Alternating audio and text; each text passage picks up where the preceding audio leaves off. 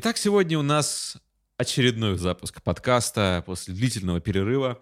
У нас в гостях Дмитрий Филиппов и Евгений Касьянов, бессменные руководители, основатели, сооснователи журнала психиатрии и нейронауки. И сегодня будем говорить о такой интересной теме, как животные модели – в нейробиологии и психиатрии. Так уж вышло, что я напрямую связан с этой темой, ну, хотя не со стороны нейросайенса, а со стороны cancer research, как модно говорить.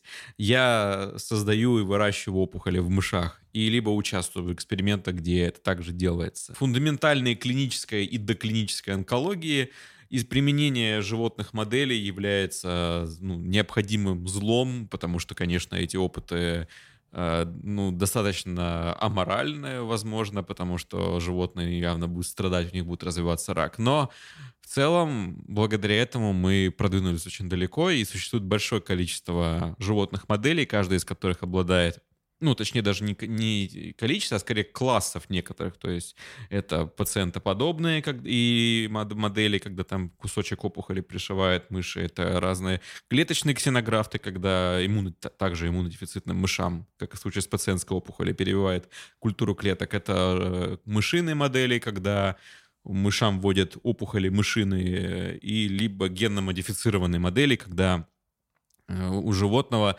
под воздействием определенных генов э, рано или поздно разовьется рак.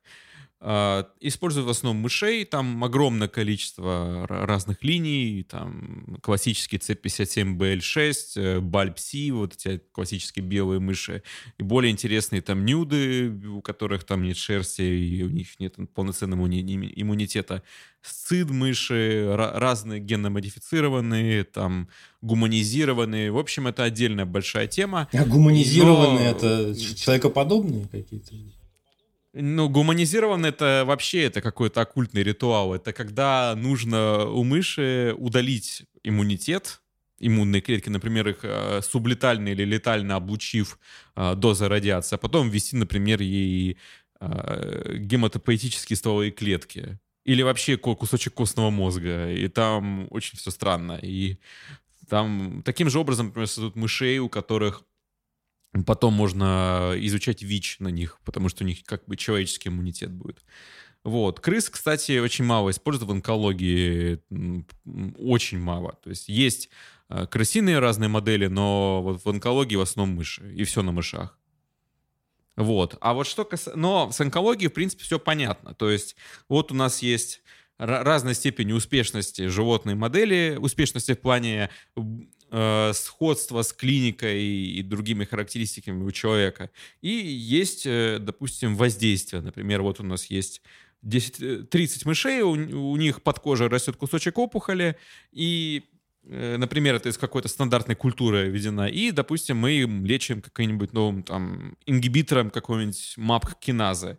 Вот. И сравнивая, например, что там у мыши контроля вообще э, никаких изменений, э, мыши плюс э, новый препарат, у них там выражено снижение роста, мыши плюс, допустим, плюс препарат и препарат сравнения в комбинации против монотерапии еще лучший результат. И вот так все и выглядит. А вот что в нейробиологии и психиатрии?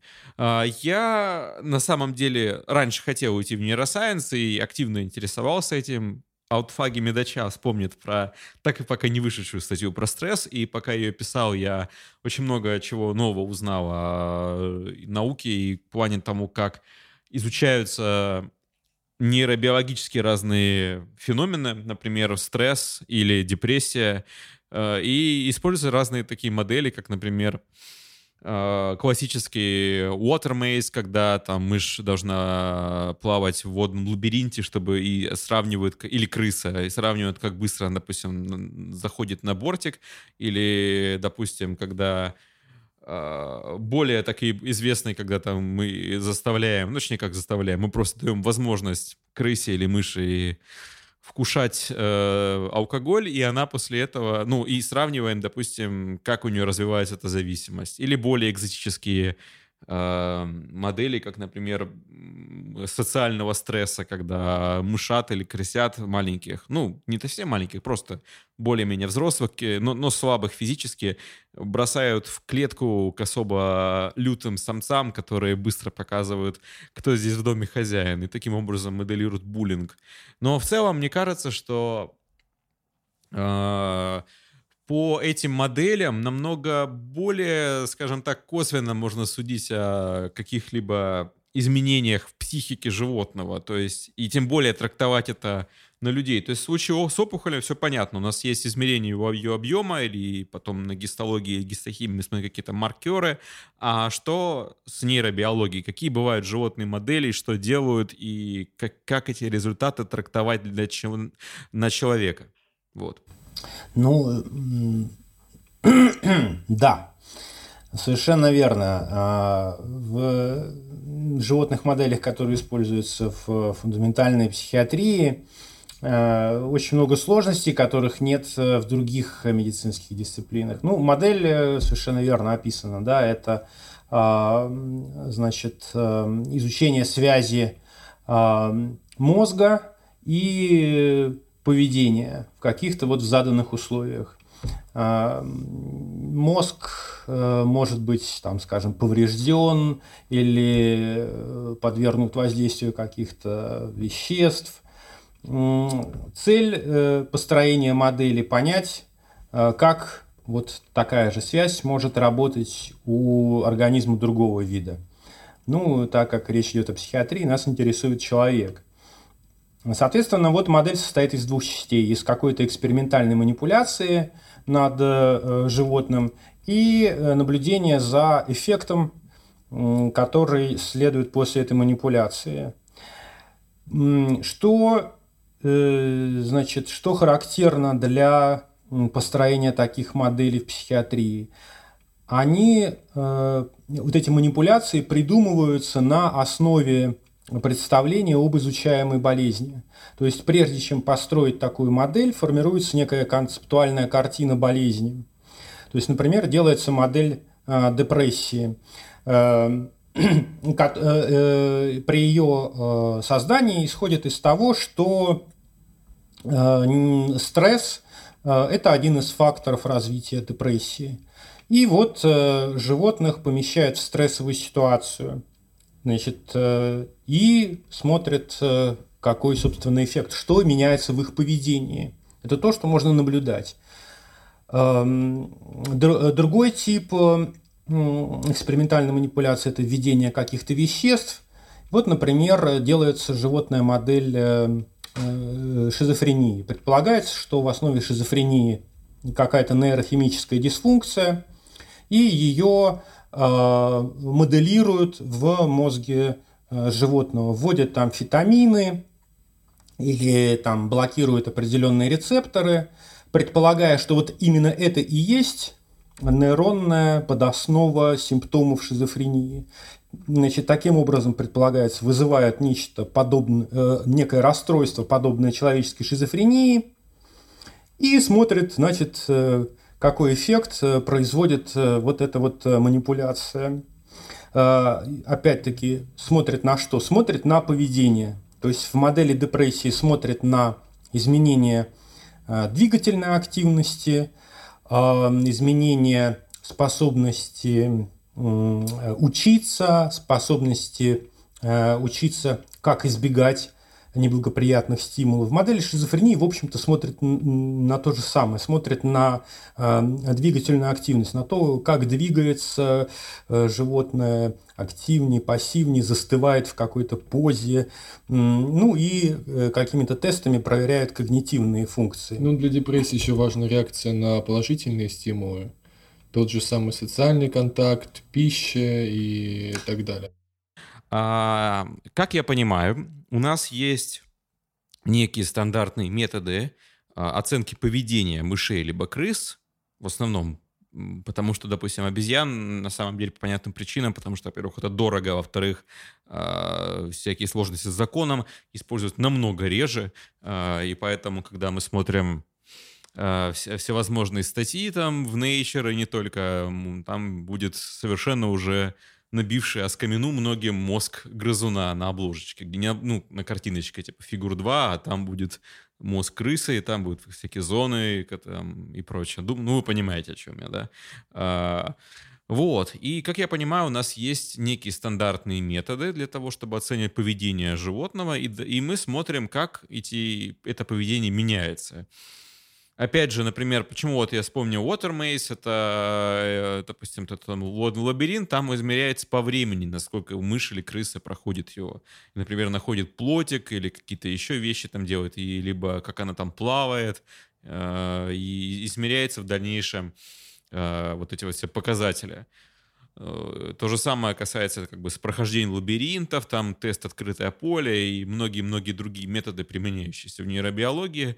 А, и, но мне вот один такой вопрос интересует. Насколько это достоверно и можно трактовать на человека. Вот, допустим, мы отметили, что крыса стала хуже проходить лабиринт. А действительно ли мы можем сделать такой вывод, ну, например, что такой-то препарат влияет плохо на обучаемость или подобное? Но достоверность э, вообще любой животной модели означает, что модель повторяет важные анатомические, биохимические, нейропатологические, поведенческие особенности заболевания человека. Однако это очень трудно представить, когда мы говорим о психических расстройствах, потому что, во-первых, мы плохо понимаем, какие есть нейробиологические, генетические а, субстраты у психических расстройств, самых распространенных, о которых чаще всего мы говорим. Это биполярное расстройство, депрессия, шизофрения, обсессивно-компульсивные расстройства, тревожные расстройства и так далее. И с достоверностью моделей в животных моделей в психиатрии, как с точки зрения э, различных специалистов, есть очень большие проблемы. Мы о них сегодня поговорим чуть э, позже, но основная модель, это, конечно же, касается того, что, что мы считаем депрессией у грызунов, что мы считаем шизофренией у грызунов, потому что если мы посмотрим на диагностические критерии психических расстройств человека, в сегодняшнем подкасте надо это указывать, то мы увидим, что они достаточно размытые, и депрессия у разных людей может проявляться по-разному. Один человек будет у него тенденция к увеличению длительности сна, гиперсомнии, к э, усилению аппетита, гиперфагии, у него будет реактивная ангидония и так далее. При этом у другого человека будет наоборот бессонница, у него будут суточные колебания аффекта, у него будет выраженная ангидония и так далее. То есть э, и эти критерии, они достаточно размытые, и порой чисто по критериям очень трудно отделить норму от патологии. И если мы посмотрим с точки зрения вот э, философии сознания на эти критерии, то э, критерии всех психических расстройств несут так или иначе субъективные. То есть очень мало объективных критериев, в первую очередь это касается лабораторных, э, любых генетических нейровизуализационных маркеров. А из объективного может быть только какие-то характеристики поведения, но опять же это очень тоже субъективно и касается того, кто смотрит. Ну вот, в общем, и в этом и есть главная проблема того, о чем мы говорим. Э, животные не умеют разговаривать. Поэтому у нас нет данных об их субъективном опыте. У нас есть только объективные данные, значит, это поведение, ну и, может быть, какие-то, да, действительно, данные аппаратных исследований, лабораторных анализов. Вот это, собственно, самая главная проблема, которая, из-за которой э, трансляция э, достижений фундаментальной науки э, в клиническую психиатрию очень сильно затруднена. Значит, валидность любой животной модели психиатрии э, в таких вот исследованиях, она э, значит, держится на вере в то, что человек э, аналогичен животным, в том, что касается поведенческих закономерностей, в том, что касается нейробиологии, анатомии. Дарвин, например, как он говорил про эмоции, что эмоции, они играли Э, у животных эволюционно выгодную роль, они помогали им значит, там убегать вовремя, там прятаться. Чувство страха вот очень сильно помогает животному значит, выбирать правильный тип поведения в определенных ситуациях. Человек, вот он унаследовал эмоции, потому что и унаследовал эмоции, унаследовал связь с определенным типом поведения. Это, кстати сказать, довольно спорное э, учение об эмоциях, которое э, вот в современной науке, в современной там, философии сознания, которая занимается эмоциями, э, оспаривается. Но животные модели, вот они строятся именно на пред, предположении э, о том, что мы аналогичны. В том, что касается э, наших поведенческих закономерностей, мы аналогичны, животные и люди. Но проблема в том, что в болезнях, психиатрия это же все-таки э, наука о болезнях, в болезнях есть такие симптомы, которые существуют только потому, что у человека есть э, самосознание, есть э, автобиографическая память, есть метапознание, то есть человек может думать о думании, это мышление о мышлении. А, и, ну, пример, а, обсессивно-компульсивное расстройство. А, в общем, для него характерно изменение метакогнитивных процессов. Э, человек Э, у человека искажается представление о значении собственных мыслей, об их важности. Когда э, пациент воспринимает собственные мысли как эквивалентные по значимости действия. Ну, пришла в голову мысль о чем-то плохом, и э, человек считает, что это плохое теперь непременно случится. Чтобы этого не произошло, он должен выполнить там ряд ритуалов. То есть искажается представление о самом мыслительном процессе. Вот как, как построить э, животную модель такой э, патологии? Никак. Э, самосознание – это очень важная э, составляющая человеческого бытия. Представление о «я», э, самость – это умение отделять себя от, э, от всего мира, понимать себя как независимое существо. Ну, можно сказать, что эксперименты э, с животными показывают, что вроде бы у животных э, некоторых есть аналогичные структуры э, в психике. Э, это, конечно же, зеркальный тест. Зеркальный тест, когда э, животное смотрит в зеркало, и, значит, там э, э, ему на лоб там светит там лазерной указкой, у него появляется значит, там точка красная. И вот если э, это животное понимает, что перед ним э, отражение, да, его отражение, он начинает смахивать эту точку с своего лба. Если не понимает, то он начинает там, значит, пытаться ее как-то стереть с э, отражения в зеркале. Млекопитающие, рыбы, ну, в общем, очень многие животные успешно проходят этот тест, из чего можно сделать вывод, что самосознание у них есть. А, но э, все-таки это очень, очень такой тест, эм, ну, не идеальный. Вот, то есть э, иногда им, э, ну, может быть, просто вот конкретно этому индивидууму не интересен этот визуальный стимул. А, и самое это главное, ну, они там, очень много всяких искажений может быть в таком эксперименте, которые влияют на результат. Но э, тут самая главная слабость в том, что э, самосознание здесь проверяется а, по тому, как э, существо реагирует на визуальную информацию.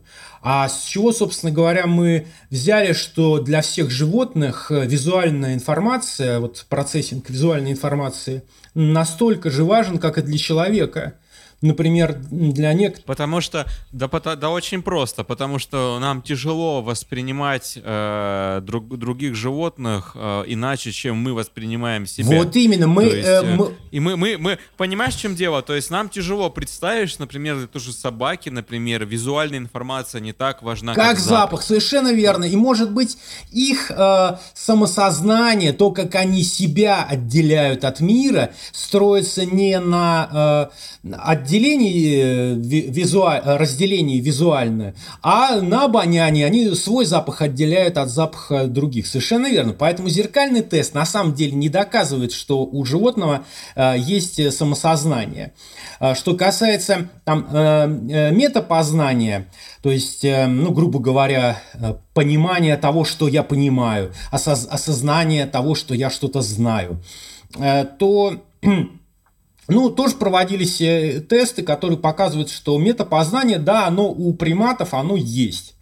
А, ну, например, дается какое-то задание, можно дать правильный ответ, можно дать неправильный ответ, а можно нажать на третью кнопочку э, не знаю, переходим к следующему вопросу.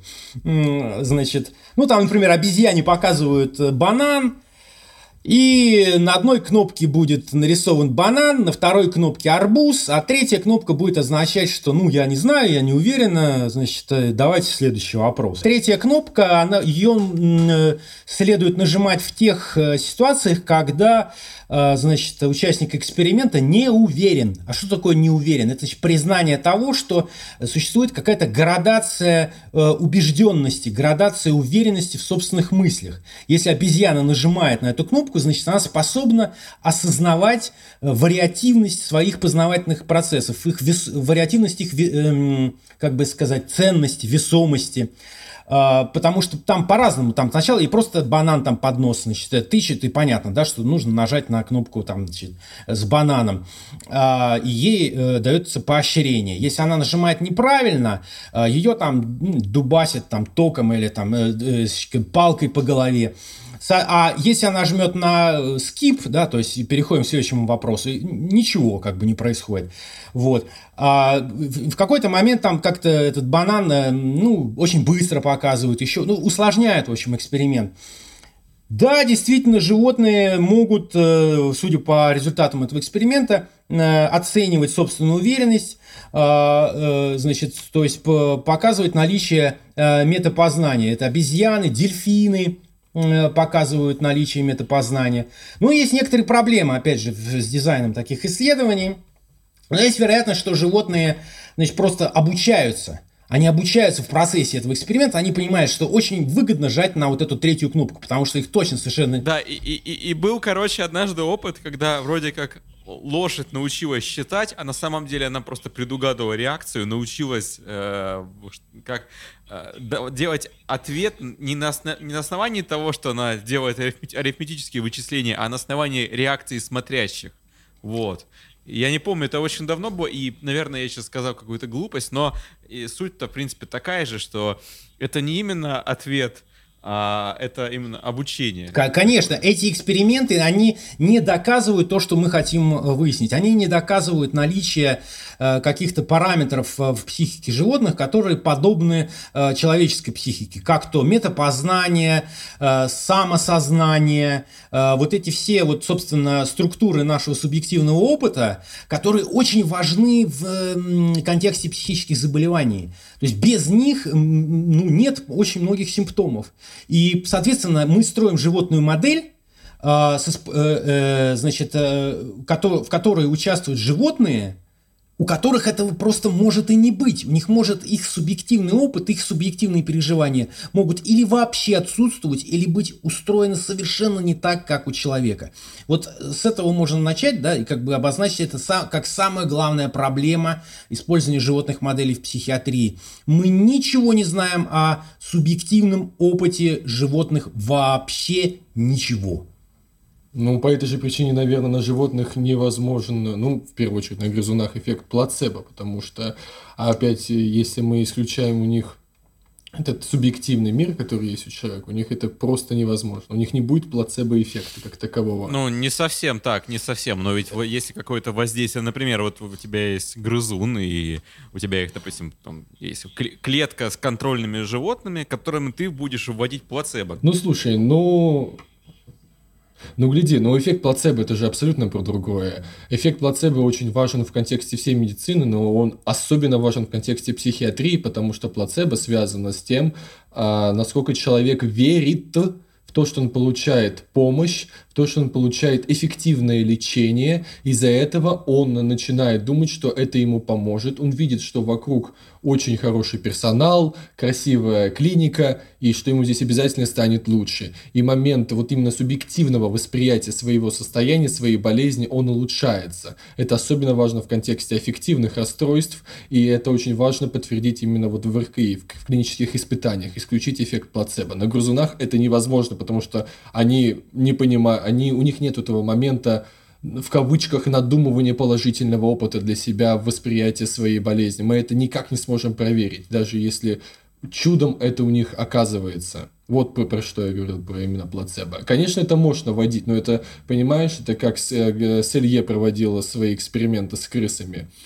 То есть он их ронял, они бегали по лаборатории, он их ловил за хвосты, он их засовывал обратно в свои клетки, потому что он был несколько неуклюжим. То есть это, он просто их подвергал стрессам, хотя он исследовал абсолютно там какой-то другой препарат, связанный с половыми гормонами.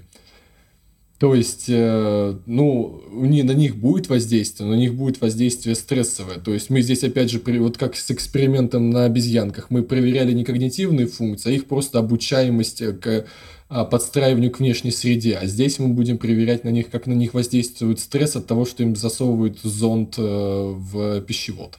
Вот. То только и всего. И э, как бы несколько продолжаю логику повествования, что в связи с этим очень в некоторой степени в большой психиатрии и фундаментальных науках, нейробиологии, популярен стал термин эндофенотипа, то есть э, это некоторый маркер, в первую очередь, а, который не связан с клиническим симптомом.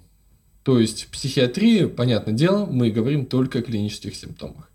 Эндофенотип – а, это маркер, который в первую очередь объективен, то есть он находится в промежутке между геном и клиническим фенотипом, в кавычках клиническим фенотипом. То есть это какое-то изменение биохимического показателя, какое-то изменение структуры головного мозга, который коррелирует с заболеванием и с геном, но не является клиническим симптомом. И в какой-то степени это, наверное, такой некоторый выход – а, для применения животных моделей в психиатрии, потому что мы тем самым минуем а, проблему субъективного опыта и приходим именно к изучению базисных процессов. Конечно, это очень фундаментально и еще дальше нас отдаляет от трансляции к человеку, но это именно важно для понимания, как работает все-таки биология для человека. Но опять же, здесь стоит вопрос о методологии проведения экспериментов на э, грызунах, потому что мы не совсем хотели, наверное, сегодня критиковать именно методологию, мы больше смотреть с точки зрения да, психиатрии, большой психиатрии. А, но все-таки не могу не сказать, что в большинстве случаев это же кейс-контрол. Правильно я говорю, Сереж? Да. Вот. А понятие эндофенотипа подразумевает именно семейные исследования. То есть эндофенотип, один из критериев эндофенотипа заключается в том, что этот маркер должен наблюдаться и у здоровых родственников. Раз мы подразумеваем генетическое влияние, а большинство психиатрических влияний имеет, большинство психиатрических заболеваний имеет хорошее, значительное генетическое влияние на, раз, на их развитие, манифест и клиническое течение – один из трех э, критериев эндофенотипа – это то, что должен наблюдаться у здоровых родственников и наблюдаться у больных вне зависимости от обострения или ремиссии основного заболевания.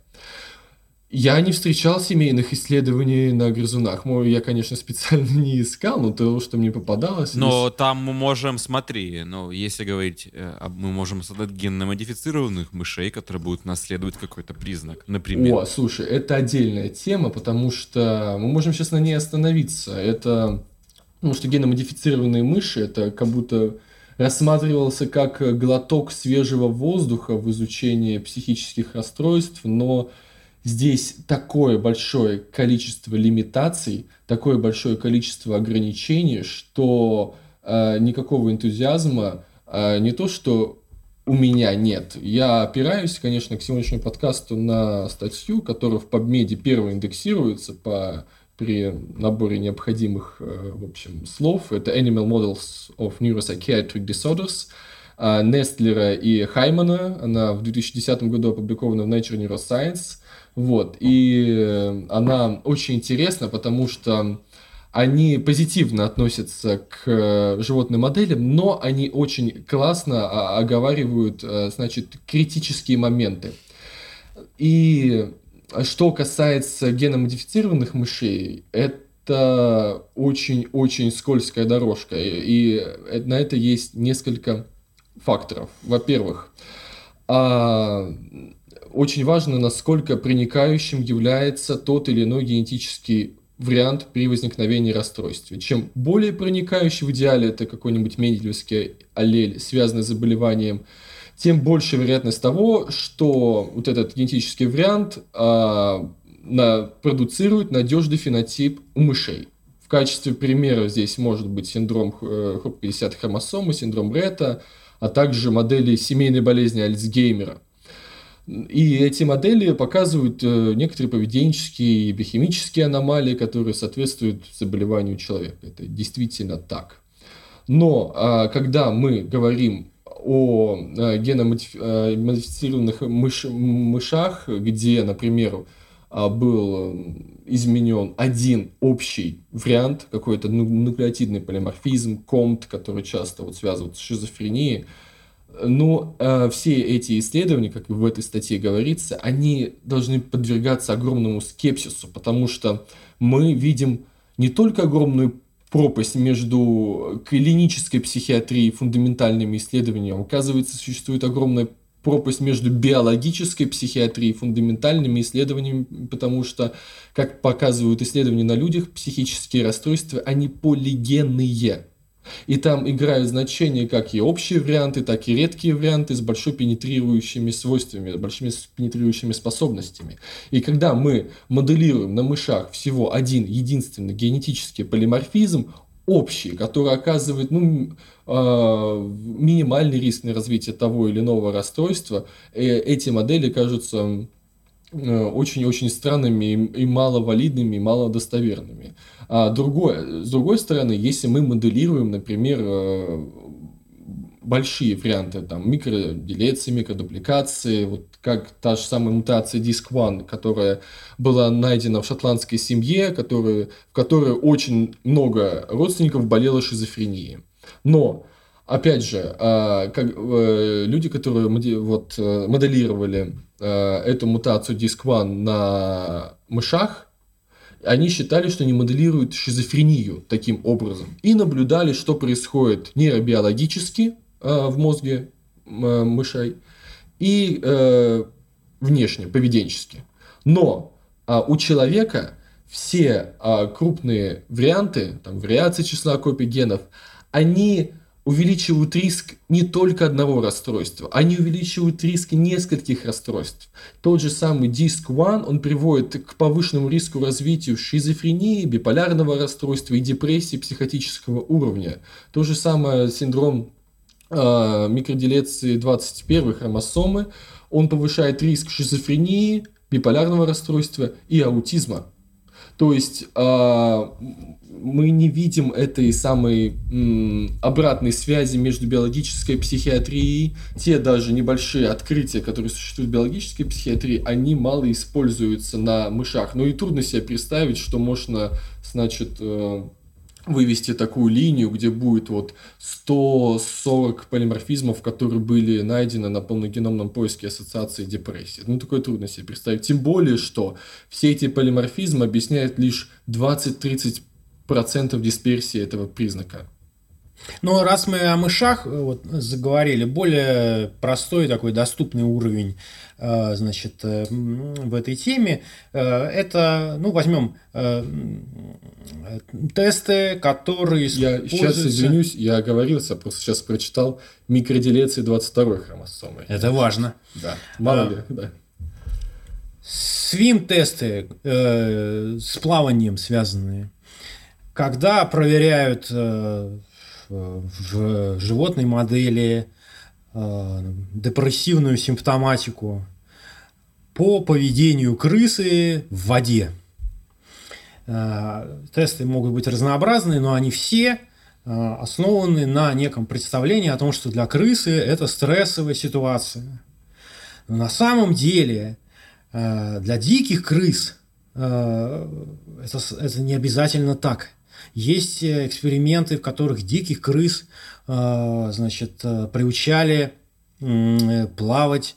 И э, они не просто плавали, но они очень там, э, значит, с большим удовольствием плавали, ныряли, там плескались, бултыхались. То есть какой-то вот, ну, просто категорической ненависти по отношению к воде у крыс нет. Самое главное, эксперименты проводятся с лабораторными крысами. А лабораторные крысы, их часто сравнивают с дикими крысами. Лабораторные крысы – это вообще отдельный вид существ.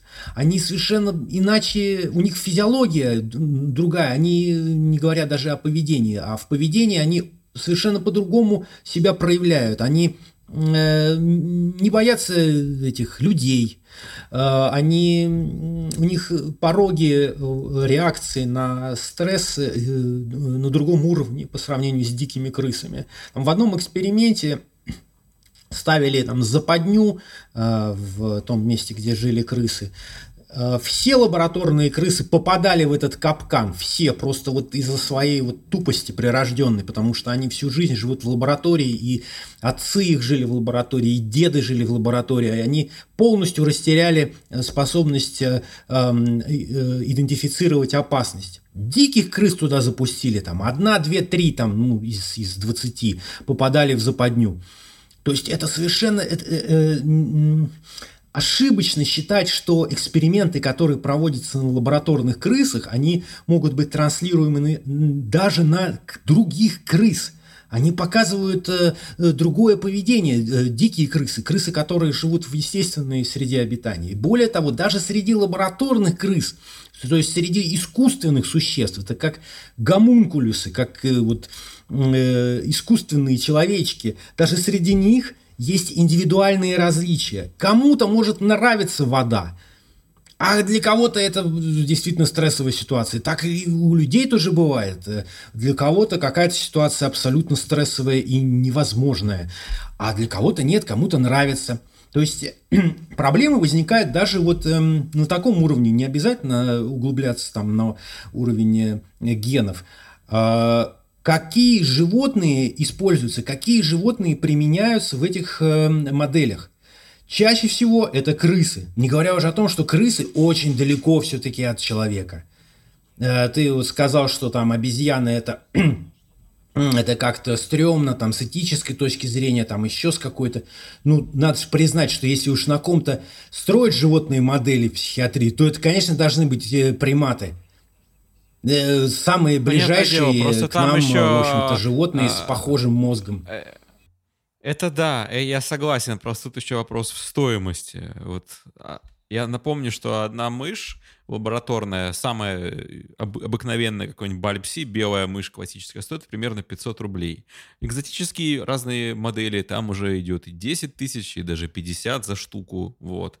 И а, а, а таких тебе нужно много. То есть э, для стандартного эксперимента ну, около 40, например. Не говоря уже все о, о условиях содержания, и о размерах вивария и прочее. Ну, в общем, суть в том, что ты специ специализированный какой-то виварий под них. Мне кажется, что все-таки это, ну, таких мест очень мало. И не только в России, вообще в целом в мире, что вот именно примат это очень тяжело с ними работать. Мыши и крысы есть вот повсеместно. А в чем, кстати, этическая эта проблема? В том, что они как бы более развиты, поэтому да, чем более развитая, да, тем, что... Тем более травматично. Угу. А, а это, это этично тормозить научный прогресс э, и заставлять людей страдать только потому, что а, я понимаю, но послушай, даже если говорить о экспериментах на мышах и крысах, то если ты подаешься в нормальный журнал, то приходится очень многие вещи соблюдать. Да, конечно, это понятно. можешь... Да, да, да. Да, и да, даже если на крысах и мышах. Э, с другой стороны, я понимаю, что в целом это такое будет необходимое зло на них переходить. Интересно, с какого, с, с какого момента там начинаются этические проблемы? То есть на бактериях же можно проводить опыты, да? Этические какие-то э, Это очень субъективно. Ну, те же зеброфиш, ни, ни, никто не трогает более примитивных животных. Естественно. А когда вот это примитивность становится... Зеброфиш, кстати, кстати... Дозволенный.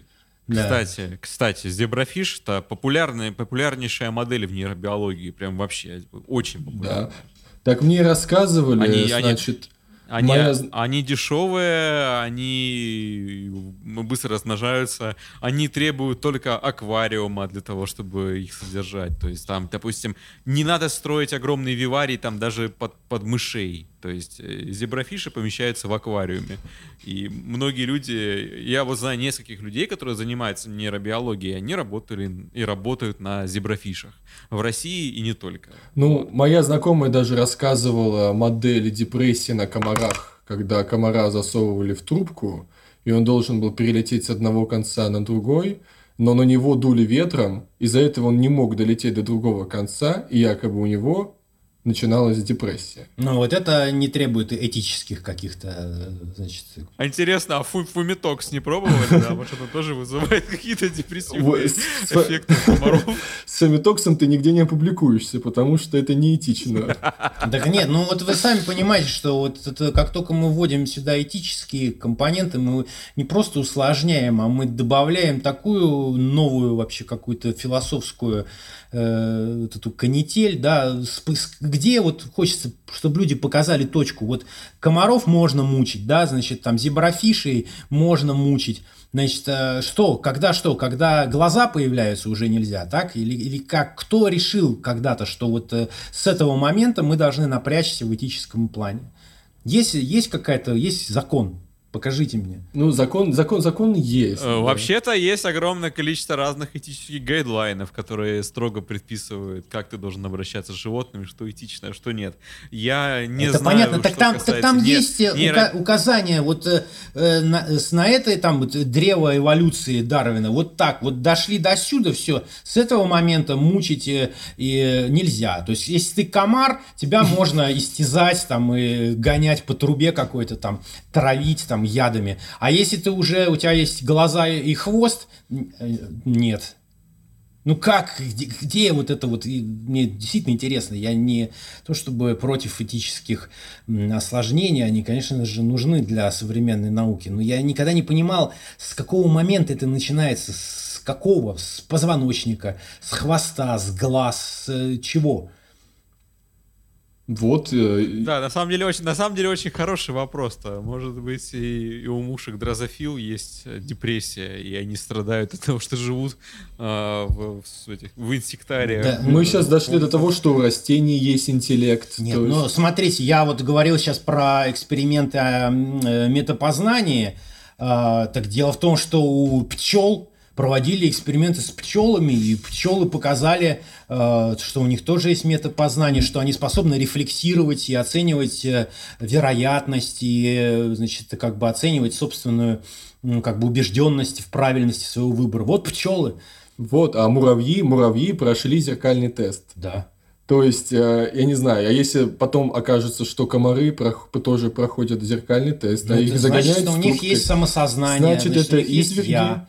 То есть у них есть личность в определенном смысле. И их почему-то можно, да, как бы вот крутить, вертеть вообще как хочется. А вот если ты обезьяна, ты уже вот все тебя нельзя трогать. Ну, учитывая, ну, учитывая, как комар может ловко от тебя улетать и прятаться, я думаю, что там сознание все-таки, наверное, присутствует. А как он издевается то... ночью, когда он жужжит рядом с ухом и улетает, а потом опять прилетает, я думаю, наверняка там очень развитый интеллект у комаров. Уж точно. Я, я, я, я в такие моменты э, э, начинаю, как бы, знаешь, я прихожу к такому соглашению, ладно, давай уже, пей, просто потом отстанет от меня. Только перестань жужжать, да? А, но все-таки я думаю, что вот это, вот, наверное, наверное, этот вот э, восприятие того, что этично, а что нет, оно ведь, наверное, тоже исходит из человеческой субъективности, конечно, потому конечно. что мы смотрим, смотрим на мир нашими глазами. То есть очевидно, что если мы смотрим на мышей и тем более на обезьян, они кажутся нам очень похожими, и это правда. А, потому что млекопитающие, там даже совершенно отличающиеся друг от друга, они все равно очень похожи во многих аспектах. Если смотреть, как они двигаются, как они разные вещи делают, то есть вы замечаете пугающее местами сходство. Так. А, а вот уже, а уже на птицу, когда посмотришь, там она уже как-то по-другому головой вертит. То есть это совсем по-другому, и, наверное, мне кажется, поэтому эмпатия там меньше работает. Ну, то есть ну, здесь, здесь, наверное, все все-таки вот с этой стороны идет. Ну и то, что как бы предположительно, наверное, что более организованные млекопитающие, они более себя, лучше себя осознают, и, соответственно, мучить их не так этично, как, допустим, мучить дрозофил. А, вот. И тем более, если мы говорим о обезьянах, там уже совсем вспоминаются всякие эти пропагандистские картинки, выпускающиеся э, гринписовцами всякой пета и прочее, где там несчастные обезьяны, у которых там в мозгу электроды и прочее. Вот какие плохие ученые. Давайте запретим опыты на животных. Да. Но при этом в а, большинстве а, стран Европы и Северной Америки, да вообще мира, не запрещено убийство животных ради еды. То есть убивают свиней, куриц, а я не знаю, убивают много животных ради еды, но не дозволяют э, сделать какой-то полезный эксперимент. Конечно, будут коллективы и лаборатории, которые очень сильно ошибались, которые делали что-то неэтично, но будут и те коллективы, те научные команды, которые, возможно, сделают прорыв и ускорят это развитие. Но так получается, что, не знаю, лобби производителей мяса пошло дальше, чем научное лобби в таком случае. Почему мы должны мучиться на комарах и зеброфиш? Потому а, что, смотри, потому что в лаборатории ты не убиваешь, ты а, Мучаешь. приносишь страдания, а страдания страшнее, чем смерть. Самое смешное. И на этом давайте на закончим деле... подкаст. Типа он быстро обрывается не, не, не, не, и все. Не, не, мы еще сейчас поговорим чуть-чуть. Э, в общем, смотрите, смотрите, такая вот фишка интересная. Злодеи ученые не заинтересованы в дерьмовых экспериментах на самом деле, потому что дерьмовые эксперименты нигде не публикуешь. Никто не будет бить там крыс молотками, все хотят сделать нормально, более-менее стандартизированно, чтобы податься в хороший журнал. И, соответственно, на самом деле, если уж брать животных, которые живут, например, э, где-нибудь на ферме, и которых, э, извините, сожрут потом, и сравнивать с крысами в одинаковых условиях э, цикла день-ночь, одинаковая влажность там и прочая температура, и, не, и очевидно, что к ним там будут относиться лучше, и никто не будет над ними именно издеваться. Но вот э, тут сразу же могут возникать там этические вопросы. То есть э, это на самом деле очень скользкая тема. И вот знаешь, что самое неприятное? Вот я хочу добавить э, в такую важную ремарку.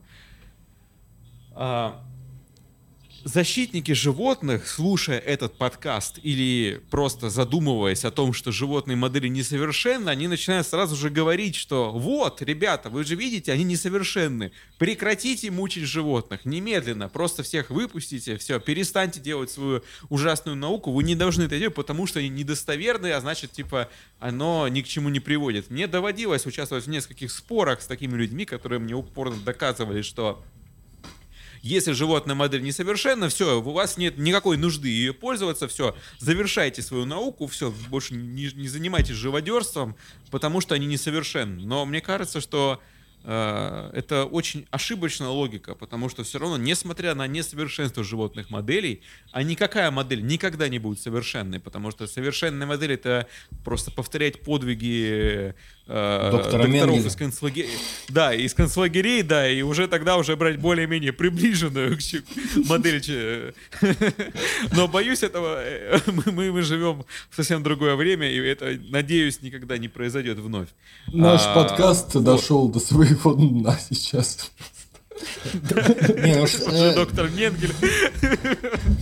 Нет, ну как бы, то есть а, любая животная модель будет и, и компьютерная модель, любая модель будет иметь свои ограничения. Важно учитывать эти ограничения для того, чтобы правильно транслировать полученные результаты потом в клинику понимая, что препарат, который там уменьшает э, стрессорные воздействия, измеряемые в виде меняющегося поведения у крыс, например, что они там менее боятся выходить на открытое пространство или лучше решат какие-то логические головоломки и там бегают по лабиринту. Э, возможно, это потом сработает на людях, но по-другому. То есть зная это, мы можем транслировать такие результаты. И такие модели все равно лучше, чем их отсутствие на самом деле. А используя несколько моделей, мы можем, мы можем все равно прогнозировать многие эффекты. Вот, вот что я думаю. Смотри, модель... Да, я понял, что ты думаешь. Модель...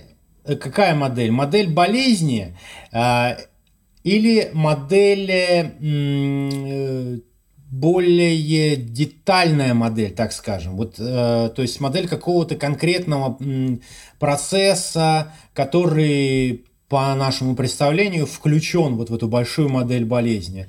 Значит, э, ну, если... разумеется, именно, э, разумеется, я имею в виду про такие более узконаправленные. Вот, вот мы такие модели... Мы, мы, Разумеется, мы не можем моделировать э, шизофрению или депрессию полноценно, мы можем моделировать какие-то отдельные аспекты и вот. на них воздействовать. Вот мы как раз говорим сейчас именно о слабостях животных моделей болезней. Вот, например, существуют животные модели шизофрении. А, и вот можем обратиться к их минусам. Во-первых, они а, э, строятся на основании очень очень Э, упрощенного представления о нейрохимии шизофрении. Только какие-то дефекты с дофамином. Одна нейромедиаторная система обычно да. берется. Соответственно, и все изменения, которые моделируются, они вот э, связаны с дофамином. А на какое поведение обращают внимание исследователи? А, значит, э, и э, как проводятся параллели между, э, между поведением, наблюдаемым у животных, и, собственно, симптомами. Ну, вот, например, эм, самое такое очевидное – это э, точнее, так сказать, самое неочевидное в животной модели, это найти какой-то аналог для таких ярких симптомов шизофрении – значит, странные ассоциативные связи, а, значит, э, странная какая-то речь, причудливые какие-то, значит, речевые обороты и так далее. У животных этого нет, потому что животные не разговаривают. Но животные могут подавать какие-то вокальные сигналы. И вот э, считается, что какое-то неадекватное, значит, неадекватные крики, вопли, это вот некая аналогия а, значит, странных ассоциативных связей в речи шизофреника. Значит, неадекватный аффект у человека больного, его как бы приравнивают к неадекватному ответу на социальный контакт у животных. Значит, бред. Бред, аналогом бреда в животной модели будет нарушение социальной иерархии. Когда, значит, э, причем э, в обеих направлениях, когда э, индивидуум, который находится внизу социальной иерархии, вдруг начинает дерзить и страшно, э, значит, дразнить и драться с альфа-самцом, нарушая принятые правила. И наоборот, когда альфа-самец начинает э, опускаться в, по этой социальной лестнице и вести себя как абсолютно какой-то опущенный, значит, персонаж. Вот это считается, что это то же самое, что бред у человека. Галлюцинации – это э, человеческие галлюцинации в животной модели – им, э, значит, как бы соответствует э, действие с невидимыми предметами. Когда обезьяна начинает э, взаимодействовать с невидимым предметом, ну, не обезьяна, а какое-то животное. И здесь вот именно на примере действия с невидимыми объектами можно указать на слабость животной модели шизофрении – ну, во-первых, начнем с того, что галлюцинации у человека э, не обязательно приводят к каким-то изменениям в поведении. Так, а, о галлюцинациях э, психиатр узнает именно из отчета пациента. А, э, и, во-вторых, у животных есть такое интересное явление – вакуумная активность. Это фиксированные формы действия, которые животное повторяет без внешнего стимула. Например, жует – когда, значит, еды нет. Ну, то есть э, жевательные движения челюсти без, э, собственно, э, без еды. Свиньи так делают. Или еноты, которые, когда берут еду, они ее так как бы трут в руках, как будто они ее моют под водой, а воды нет, но вот они вот делают такое странное действие. То есть у животных... У, у этих, сейчас у этих самых, у э, грызунов это все возможные варианты груминга, когда они либо себя по-разному чешут, причем по-разному, то есть короткий, длинный, либо сородичи, насколько я помню, такое тоже вроде бывает. Но насчет себя, как бы, у них там э, прямо там они различаются, как именно крысы там или мыши там себя облизывают, чистят там. Не, ну подожди, груминг это, груминг это не вакуумная активность, все-таки это то, что направлено на видимый объект. А, а вот когда э, э, считается, что вот галлюци... Э, аналогом галлюцинации является, когда там животное взаимодействует с несуществующим чем-то. А, кстати сказать, животное может играть, между прочим.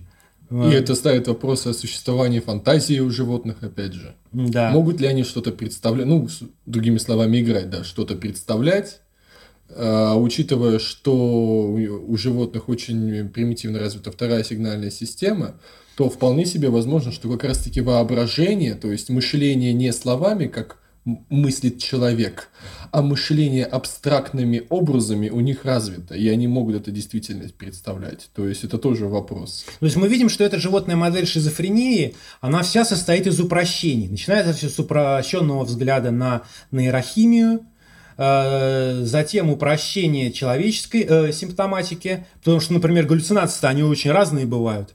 А так вот э, предполагается, что галлюцинации – это взаимодействие с чем-то невидимым.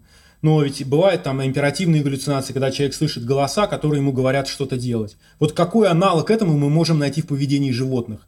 Тем более, если мы говорим о шизофрении, мы говорим о псевдогаллюцинациях. То есть это не те голоса, которые мы слышим внешне, вот из внешней среды, которые равны человеку, который говорит что-то напротив вас.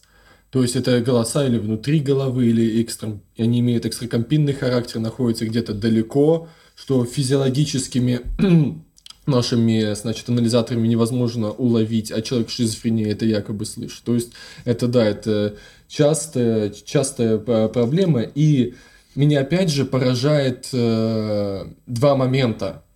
Вот во всех этих исследованиях, это опять же наличие проблемы репликации полученных э, результатов, то есть, учитывая, что раз мы используем мышей, да, мы осознанно идем на такое упрощение, э, мы ближе становимся к биологии, однако с репликацией в фундаментальных исследованиях психических расстройств, которые модулируются различными животными моделями, эта проблема стоит очень остро. Это первое. А второе, это, что я говорил уже в начале, это пропасть не только между клиникой большой психиатрии и фенотипами, которые используются в животных моделях психических расстройств, это пропасть между биологической психиатрией и вот фундаментальной нейро нейробиологией. Наверное, самый яркий пример – а, который на, на, как-то по миру он прошел не особо разжигая споры между учеными.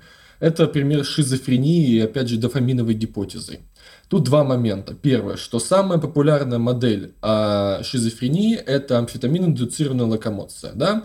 А, значит, грызунам ставили амфетамин, и он повышал уровень, э, ой, ставили амфетамин, и он повышал уровень дофамина в лимбической части стриатума. У стриатума есть три три, э, три части. Это лимбическая, она вовлечена в систему вознаграждения и мотивации.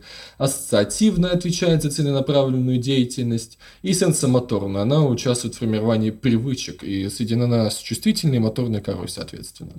Так вот, а с, э, дофаминовая гипотеза, которая звучала уже, наверное, с конца 90-х годов, заключается в том, что психотические симптомы при шизофрении связаны с гиперфункцией дофаминовой системы в мезолимбических путях.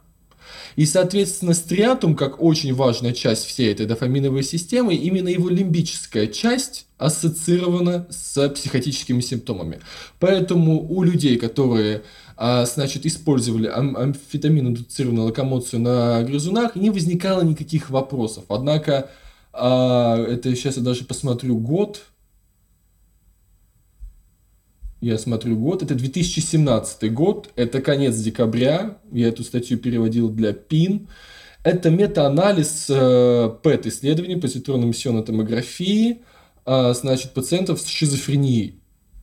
И они там выявили, что оказывается у пациентов с шизофренией э, дофамин повышается не в лимбической части стриатума, а в ассоциативной сенсомоторной области.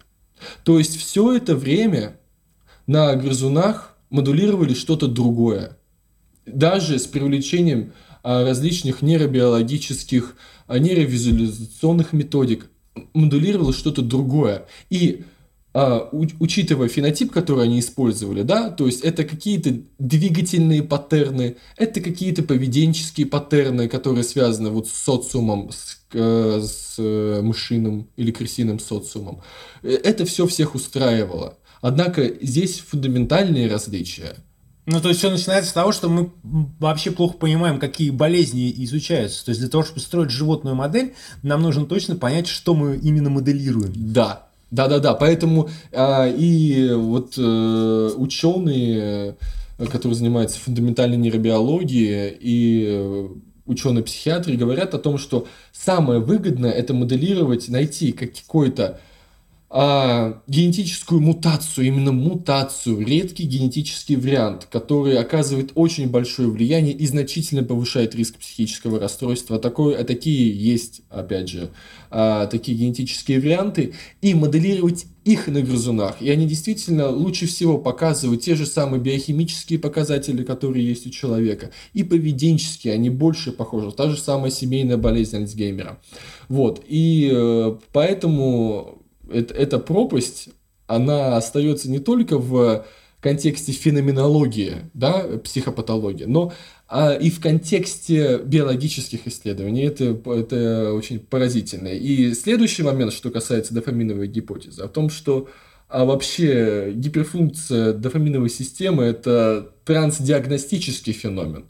Дофамин повышается при височной эпилепсии, которая вот сопровождается, опять же, такими же психозами. Он, она повышается при а, психотической депрессии, при различных феноменах, которые сопровождаются психотическими симптомами. Поэтому а, моделирование, например, шизофрении – с помощью вот амфетамин-индуцированной локомоции, то, что мы подразумеваем, вот дофамин, значит, это шизофрения. Это тоже ошибочно, если мы посмотрим на большую психиатрию, потому что здесь мы можем модулировать, я не знаю, маниакальное поведение биполярного симптома уровня психоза. Или мы можем моделировать какой-то, да, какой-то депрессивный раптус, то есть возбуждение депрессивного пациента. Что мы здесь модулируем? Мы на мышах и грызунах не можем выяснить, потому что мы ориентируемся только на поведенческие паттерны, не изучая субъективный опыт. А для клинической психиатрии это очень важно. И основная критика, я повторюсь за Дмитрием, которая касается вот с точки зрения клинической психиатрии и философии сознания, заключается в том, что не совсем правильно говорить модели болезней Давайте мы будем говорить проще. Модель какого-то отдельного симптома, который наблюдается при нескольких заболеваниях, да, то есть трансдиагностические модели. Или давайте мы будем изучать все, что не касается вообще симптоматики. Давайте мы будем, а, значит, вводить бета-амилоид э, в мозг крысам или мышам и смотреть, значит, где что откладывается, и что мы, значит, э, моделируем, какую болезнь, что из этого получается. То есть все, что не касается именно клинического фенотипа, но именно использование такой э, такой фразы, именно модель депрессии, это слишком широко, это слишком большой мысленный скачок, который еще не пройден. Нету ни одной модели, это можно сказать точно, которая полностью, полностью соответствует а, нозологии а, психического расстройства у человека. Такого нет. Да, даже модель отдельного симптома, это тоже а, чересчур масштабная Э, конструкция должна быть. То есть, если мы возьмем, например, э, тревожность, э, значит, когда мы используем все эти слова страх, тревога, мы же используем слова из нашего человеческого лексикона, которые описывают наши человеческие переживания. Но мы их приписываем экспериментальному животному, предполагая, что у крысы, которая контактируют с угрозой, а, появляется страх как э, результат значит, как ответ на угрожающий стимул. Как мы узнаем об этом страхе? Она ведет себя определенным образом. То есть мы фиксируем поведенческие реакции, мы фиксируем физиологический ответ. Из этого мы делаем вывод, что э, крыса испытала страх. Соответственно, дальше будут э, мы уже придумываем лекарства, которые будем давать этой крысе и э, отмечать, что изменилось в ее поведенческих реакциях, и из этого делать вывод, что лекарство снизило страх, э, освободило ее от страха. Так, собственно, и придумываются транквилизаторы. Но дело в том, что мы ведь а, при такой интерпретации вот этого эксперимента мы а, наши человеческие пред, а, представления о субъективном опыте, мы их как будто бы вкладываем внутрь вот этой вот крысиной модели. А, и э, э, это ошибка, это, это, это существенная концептуальная ошибка. Мы не знаем, что происходит в сознании крысы в этот момент. Все, что мы видим, мы видим ее поведенческие реакции. А, а мы пытаемся ей, ей, ей вложить в нее эмоции, Конечно. которые доступны для понимания человека. Совершенно верно. Э, человек, который приходит э, к психиатру с жалобами, он жалуется на самочувствие, он жалуется на свой субъективный опыт, который для него болезнен, и которого он хочет избавиться. Вот в чем дело. Э, и задача лечения в том, чтобы изменить именно это – но э, э, лечение, которое э, э, обычно современной психофармакологии, оно строится вот на таких животных моделях, в которых эффективность лекарства оценивается по тому, как оно изменило поведение крысы, как оно изменило в этой животной модели объективные какие-то э, параметры. И это, это довольно серьезная проблема. Э, и есть такие предложения решить эту проблему, предположив, что а, в действительности существует не ну, если говорить, например, о страхе, о тревожности, не единственная э, нейронная цепь, которая ответственна за, за запуск э, физиологических реакций и за сознательное переживание страха. Э, есть такая идея, что на самом деле таких нейронных систем две – и, соответственно, физиологические реакции, они запускаются одной системой, а, собственно, субъективные переживания, они запускаются другой системой. А, это, это интересная тема, вокруг нее развернулась, развернулся там спор, потому что э, сторонники животных моделей, они чувствуют, что если ставить под сомнение релевантность и валидность животных моделей при изучении аффективных расстройств, тогда можно дойти до того, что эти животные модели вообще не нужны. То есть, если мы говорим о том, что в психической болезни самое главное – это субъективные переживания, самое главное – это то, что там внутри сознания, и что мы не можем смоделировать вообще никак, тогда какой вообще смысл придумывать все эти эксперименты, смотреть, сколько там эта крыса продержится в воде, там, какое время она проведет там на открытом пространстве, в лабиринте. Ну, это просто как бы, ну, это может быть интересно. Но зачем это нужно э, в науке, которая изучает сознание и э, патологии сознания? Тогда это просто нужно остановить эту, э, эту науку и сконцентрироваться исключительно на чем? Что остается тогда? Расспрашивать пациента, что он чувствует, что с ним происходит. И тогда это будет уже откат в психиатрию, ну, даже не 19 века, потому что можно вспомнить, например, э, работу Фрейда 1895 э, года об истерии, где он говорит, что рапорт пациента, то есть сообщение пациента о том, что с ним происходит – Этому вообще нельзя верить никак абсолютно. Это полная вообще чушь и дичь. То есть диагноз ни в коем случае не должен ориентироваться на то, что ему говорит пациент. Ну, Фрейд э, потом развивал э, свою идею, что вы должны слушать оговорки, вы должны расспрашивать о снах. Но... Ну, то есть своя такая гипотеза да. вакууме, ничем не подтвержденная. Да, да, да, да. Но просто это, это парадоксально, что э, ученый, который э, максимально далеко увел психиатрию, собственно, от биологической психиатрии, он начинает э, свою вот, интеллектуальную работу с заявления о том, что не доверяйте рапорту пациента. То, что он вам говорит о своих субъективных переживаниях, это вранье. Ну, это, это не, не может быть основой для ваших э, э, каких-то умозаключений. Значит, э, с точки зрения биологической психиатрии, ну, в общем, наверное, да, и поэтому мы и строим животные модели, которые нам показывают то, что мы можем наблюдать. И на основании этих объективных данных мы уже выстраиваем свое представление о, о болезни. Как-то слишком опять спирали истории. Ну, а без них никуда.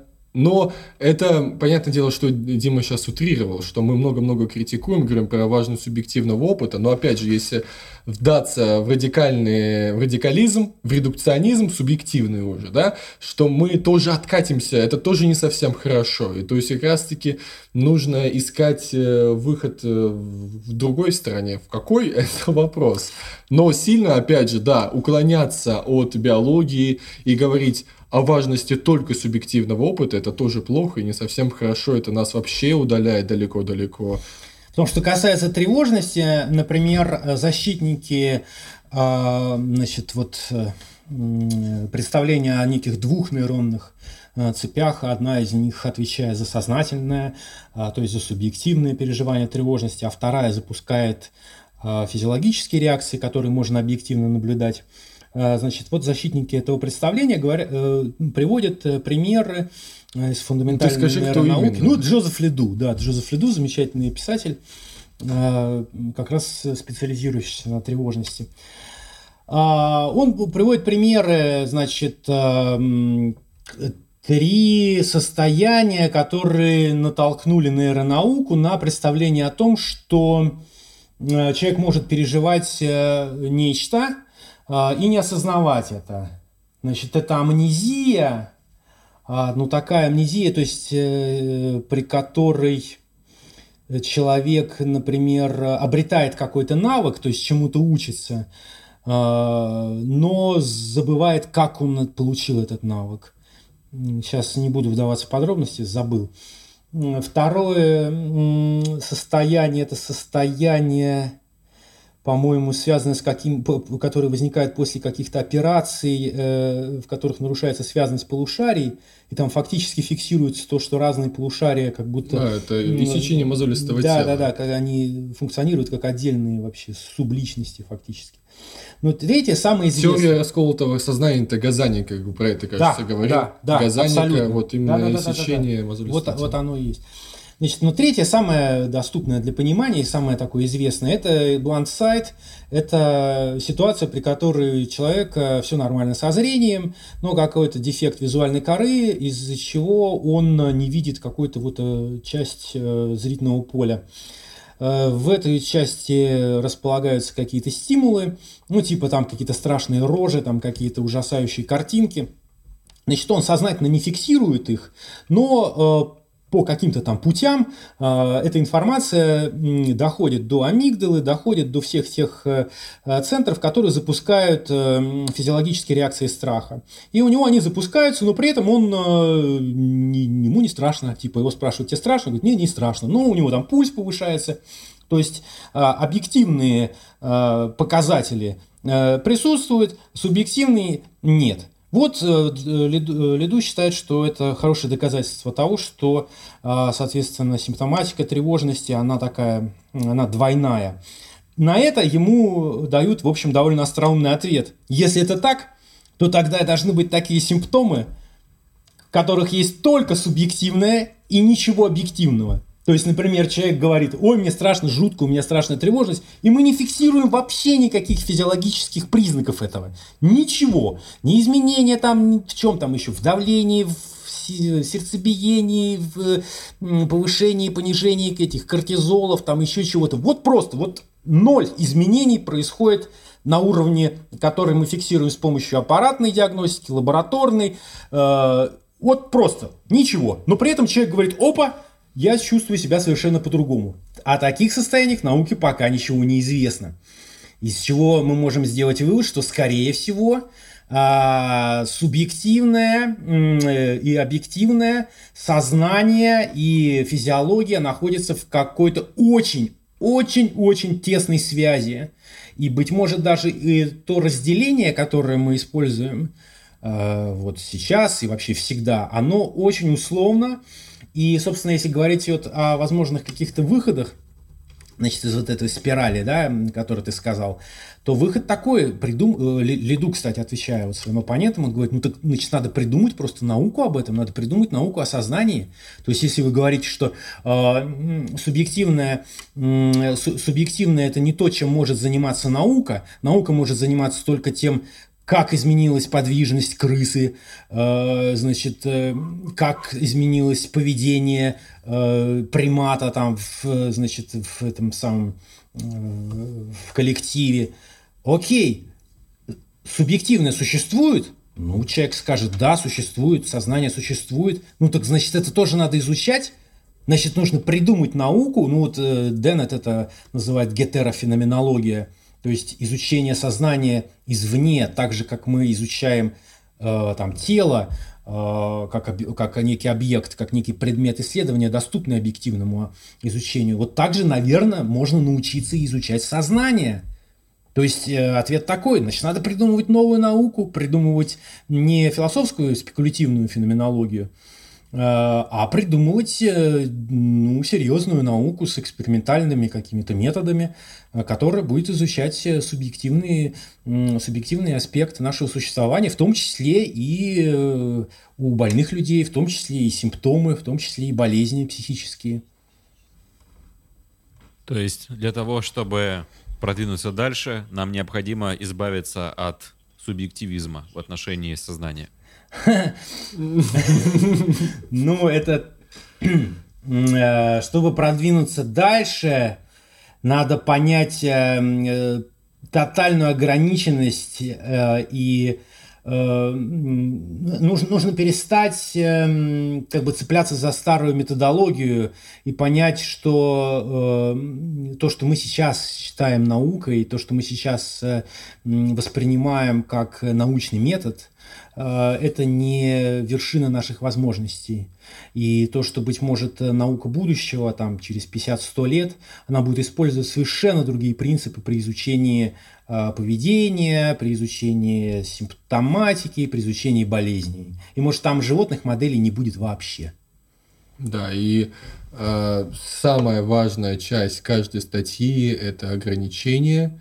И парадоксально, что они не, не такие большие по объему, обычно они очень односложные и просто идут в виде перечислений, но на самом деле, если писать все ограничения нормальные, то там ну, очень вот тогда, много. Тогда автор просто признается в том, что, ну, как бы уже не может говорить, что э, я вот пришел к такому выводу, а дальше, но и три, а, три страницы. А выводы, выводы идут после лимитации обычно. Так вот, ну, так это, это на, на то и есть. Да, это Хор- хороший автор всегда напишет, почему, почему он не прав. статьи но, есть ограничения. Но да. Э, вот в этом-то и суть, потому что мы как раз-таки избегаем этого огромного мыслительного скачка. Модель депрессии, модель шизофрении. Если описать все лимитации, то это станет понятнее рецензентам, это станет понятно читателям, это будет станет понятно даже тем журналистам, которые потом делают абсолютно непонятные заголовки. Это очень важная часть. И если ее правильно описывать полностью, то и не будет вот этой вот категориальной ошибки. Вот, вот в чем, а, значит, болото психиатрии, как науки, в большом смысле, где и, и врачи, и нейробиологи. Именно огромное количество категориальных ошибок, начиная от нозологии, заканчивая какими-то нейробиологическими а, особенностями, генетическими вариантами и так далее. О том, что мы слишком делаем эти мыслительные скачки, что мы надумываем, придумываем мышам эмоции, что мы придумываем, значит, лошадям возможность считать и так далее. И это все происходит дальше. Мы придумываем нозологии, которые, может быть, не существуют на самом деле, что это спектр, и не нужно его делить ни в коем случае. Вот, проблема чисто в том, что мы люди, и это прекрасно. Потому что мы изучаем сами себя, и без ошибок это было бы странно. У нас получается оптимист... оптимистическая нота или пессимистическая в конце? Да, да, конечно, должна быть позитивной. Мы, много, мы сегодня много дали пессимизма. Поэтому в конце мы должны дать, дать э, поцелуй. А дело в том, что лимитации – это не пессимизм. Лимитации – это и есть суть научного да. познания. То есть... Э, это понимание своих ограничений и попытки из них выйти. Да, и вообще все истекает, на мой взгляд, из тщеславия и уровня ЧСВ ученого, который это пишет, ответственный за статью. Насколько он хочет оказаться правым, насколько он хочет оказаться, э, чтобы его гипотеза, его стала теорией, чтобы она подтвердилась. Поэтому э, это внутренний ученый пытается избежать. И это большая работа. Это как будто бы ты э, получаешь награду, но ты сам от нее от большей части отказываешься. Ты нашел клад и отдаешь государству 50%. Это примерно то же самое. Вот. Ты, когда ты пишешь лимитации, что ты сделал эксперимент, получились поразительные результаты, на твой взгляд, но ты обязан написать эти лимитации. Ты обязан показать, может быть, своим коллегам, спросить, а вот так и так, что здесь может быть? Потому что это очень и очень важно. И просто в дальнейшем если это великий ученый, и если он не расскажет о своих ошибках или вот именно об ограничениях, его ученики, читатели, другие ученые, которые знакомятся с его трудами, они будут повторять эту ошибку. Поэтому вот та же система AirDoc, э, которая в США запустилась, мы говорили о ней в прошлых подкастах, она и кажется революционной, что она вообще разрушила вот эти вот все э, классификации МКБ и ДСМ. Спасибо. С вами был Евгений Касьянов, Дмитрий Филиппов. Подкаст вел Чумной доктор. На этой прекрасной ноте до новых встреч. До свидания. Пока-пока.